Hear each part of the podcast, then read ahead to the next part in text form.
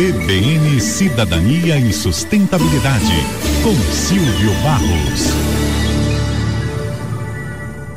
Olá, amigos da CBN. Estou fazendo o nosso comentário de hoje desde Hanover, onde estamos participando de uma delegação da FIEP na Ligna, a maior feira de materiais, equipamentos e tecnologias relacionadas à indústria da madeira desde a plantação, desbaste, corte, industrialização, até os mais diversos usos: construção civil, celulose, geração de energia, fabricação de móveis e outras coisas que eu nem conhecia. A feira é enorme, são mais de 30 pavilhões e mais áreas abertas que apresentam as novidades e inovações tecnológicas desse setor. Para ser sincero, eu nunca tinha imaginado que cortar árvores era uma das atividades mais ecológicas do mundo e tão importante na geração de empregos, de renda e de soluções indispensáveis para a humanidade, além de ser uma das atividades antrópicas que mais benefícios traz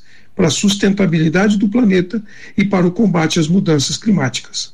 Isso se dá pelo fato de que praticamente tudo que a gente está vendo aqui é aplicado principalmente para madeira de florestas plantadas, que crescem muito rápido e que, para isso, precisam transformar o CO2, que tanto polui a atmosfera, em matéria orgânica, ou seja, madeira. E por isso é fundamental para o equilíbrio ecológico da Terra.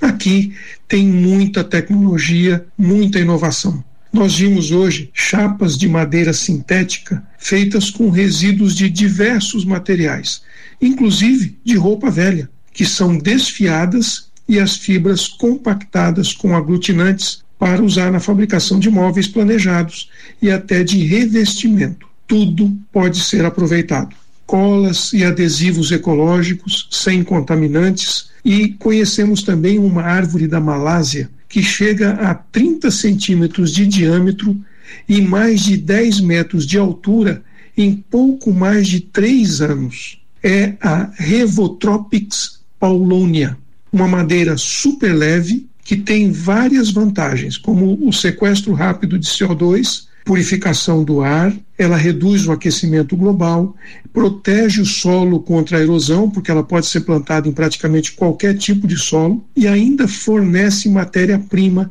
para diversas aplicações. Enfim, para cortar árvores é preciso plantá-las primeiro, e depois que elas são transformadas em edificações, móveis e outros produtos, elas fixam o carbono indefinidamente. Está sendo uma experiência muito enriquecedora e estimulante.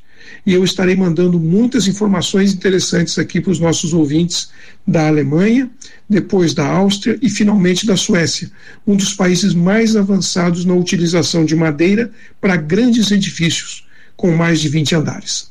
Um abraço, aqui é o Silvio Barros, para a CBN.